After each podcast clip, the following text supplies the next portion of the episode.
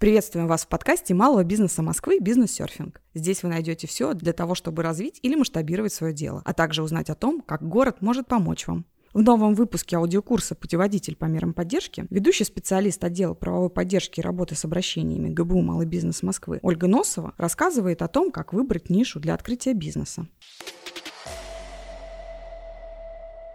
Сегодня я расскажу вам о том, как не потеряться в круговороте товаров и услуг и найти свою нишу для открытия бизнеса. В процессе изучения спроса и предложений у человека может возникнуть много вопросов. С чего начать? Как анализировать? Что интересного у конкурентов? Давайте представим, что к нам в MBM обратилась девушка с запросом на подбор рыночной ниши. В самом начале знакомства с заявкой в формате телефонного интервью мы задаем ряд уточняющих вопросов, чтобы понять опыт, чем нравится заниматься, какие есть хобби, таланты, увлечения. Отмечаем, какие направления заявитель не рассматривает в качестве бизнеса, какие были идеи. Для чего мы это делаем? Важно в процессе интервью выявить направления, которые интересны девушке, найти зацепки, которые можно было бы рассмотреть в качестве бизнеса. Девушка хочет продавать товары или услуги? На каких площадках? Это рынок B2B, B2C, C2C и так далее. Ведь для того, чтобы выбрать нишу для бизнеса, начинающему предпринимателю важно прислушаться к себе. Чем бы вы хотели заниматься? Какие есть для этого возможности? Опыт, ресурсы для реализации, знания? Есть ли понимание технологий ведения бизнеса, выявление спроса? Сколько денег потребуется для открытия бизнеса и через какое время окупятся вложенные в него денежные средства? Помимо расчета финансовой модели, юнит-экономики, важно задуматься о стратегии развития и также определить площадки для развития, каналы сбыта, зафиксировать на листе бумаги, какие могут возникнуть трудности и возможные пути их решения. Ответы на эти вопросы помогут вам принять наиболее правильное решение. Итак, предлагаю вернуться к нашему примеру. В ходе телефонного интервью выявили, что девушка не рассматривает при продаже товаров на различных площадках, а также выход на маркетплейсы. По образованию девушка психолог, работала в крупной компании в отделе кадров около 9 лет. Недавно получила повышение квалификации в направлении коучинг. Находится в декретном отпуске по уходу за вторым ребенком. Любит придумывать игры, помогающие участникам лучше узнать и ближе познакомиться друг с другом. Имеет авторские методики для сплочения сплочения команды, проработки мышления. Не понимает, что на рынке актуально из услуг, что у конкурентов, какую стратегию выбрать для развития. Хотела бы развить свой личный бренд, а, запустить свой курс, оказывать консультации. Есть 100 тысяч рублей для развития. А по выходу из декрета, это примерно через один год, хочет иметь свой раскрученный проект в социальных сетях, лояльную аудиторию, стабильный доход и в перспективе команду. После выявления направления бизнеса, а в данном примере психология, коучинг и личный бренд, мы погружаемся в анализ рынка. В рамках государственного бюджетного учреждения «Малый бизнес Москвы» нами осуществляется бесплатный кабинетный ознакомительный обзор рынка. В консультацию входят тенденции, тренды в исследуемой нише, обзор потребительских предпочтений, варианты каналов сбыта, анализ конкурентной среды, информация для выбора направления расширения ассортимента, обзор локации выбранного предпринимателем, если это имеет имеет место быть. Хочу отметить, что также существуют и другие методы исследования рынка в маркетинге, как дополнение. Глубинное интервью, опросы, фокус-группы, наблюдения, эксперименты, инструмент тайный покупатель, которые могут помочь вам в дальнейшем. Допустим, при написании контент-стратегии, усилении своих позиций на рынке, формировании продуктовой линейки. Наш кабинетный анализ рынка начинается с изучения информации о рынке из различных источников для его дальнейшего анализа, будь то кейсы, антикейсы, истории предпринимателей, запуски, аналитика статей, публикации в СМИ, деловых отраслевых изданиях, интервью экспертов, контент-план в социальных сетях, изучение тенденций и трендов. А ознакомившись с информацией Федеральной службы государственной статистики, портала открытых данных правительства Москвы. Итак, выявлено, что у конкурентов в нише психология коучинг наблюдается вилка цен на персональную консультацию от полутора тысяч до 10 тысяч рублей. Методом случайного отбора были проанализированы 10 конкурентов. В продуктовую линейку входит флагманский продукт, инфопродукт, а также перечень услуг, например, а, профайлинговые проверки, составление психологического портрета человека, семейная консультация, командный коучинг, групповой коучинг, коучинг руководителей, работа с ограничивающими убеждениями, травмами и страхами, курс занятий с психологом, психокоррекционная беседа. Конкуренты используют свои стратегии мультиканальность. Изучили конкурентов,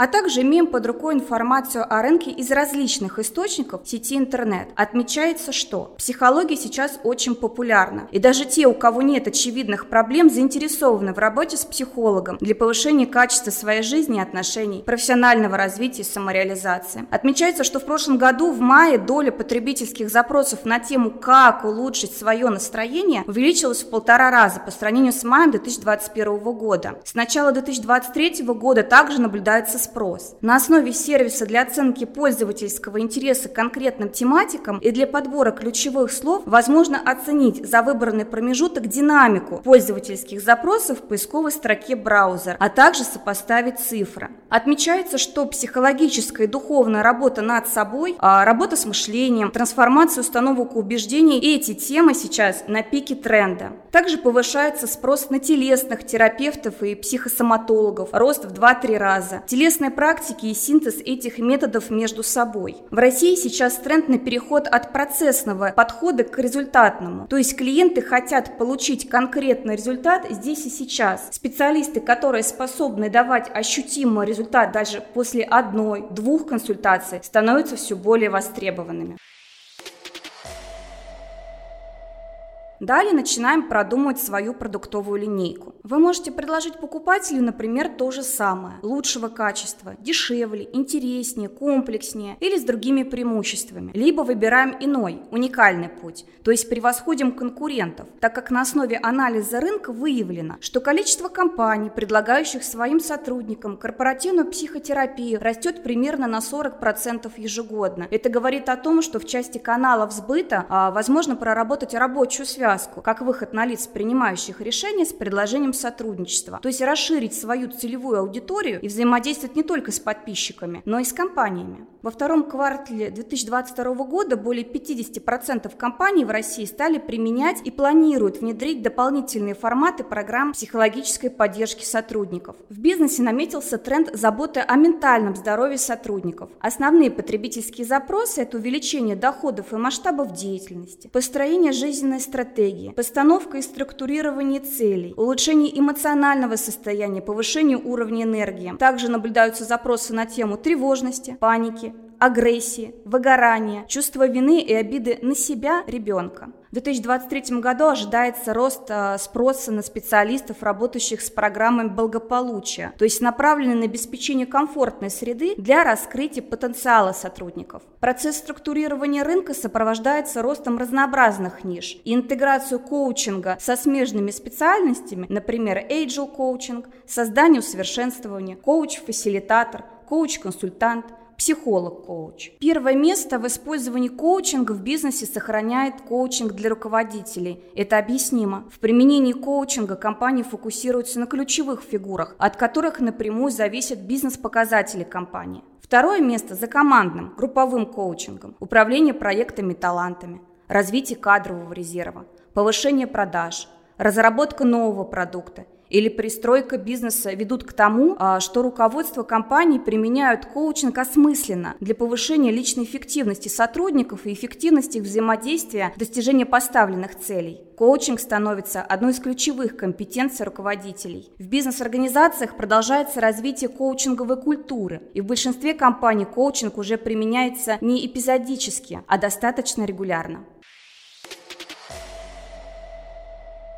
Такой кабинетный обзор рынка у нас готов. У предпринимателя может возникнуть ряд вопросов. С помощью каких инструментов повысить свою конкурентоспособность на рынке? Как выделиться среди конкурентов? Как привлечь внимание и держать клиентов в этой сфере? Сейчас я расскажу. Первое через увеличение осведомленности об услуге психолога-коуча через различные каналы сбыта, использование мультиканальности в своей стратегии, например, площадки для размещения объявлений об услуге, площадки для поиска исполнителей, участие в мероприятиях, фестивалях, бизнес-завтраках и прочее. Второе. При помощи контента. Улучшение общего восприятия услуги психолога-коуча через результаты с акцентом на временной промежуток, на компетенции, опыт, репутацию, анонимные истории клиентов и пути решения, через повышение узнаваемости узнаваемости, демонстрацию экспертизы. Третье. Используя в своей стратегии глубинные интервью взаимодействие с аудиторией, опросы, фокус-группы, где полученная информация поможет понять, что еще можно добавить, убрать из продуктовой линейки, поможет написать темы для контента, поможет усилить свое позиционирование. Четвертое. Посредством популяризации личного бренда. Выступление спикером, экспертом, публикации в СМИ, деловых отраслевых изданиях, экспертных колонках, а также видеохостингах. Пятое.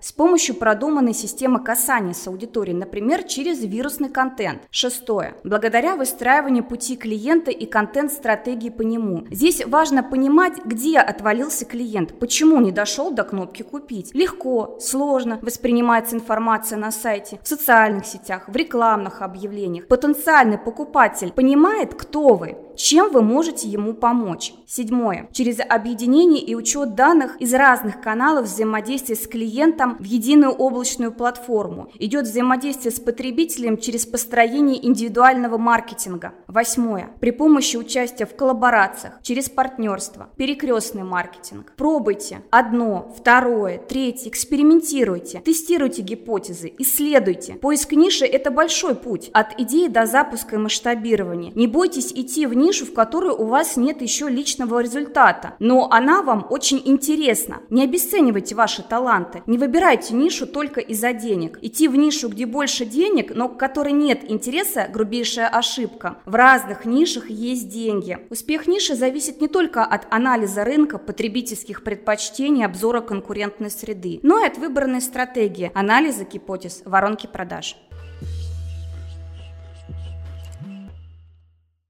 Спасибо, что были с МБМ. Переходите к следующим выпускам. И до новых встреч на волнах подкаста «Бизнес-серфинг».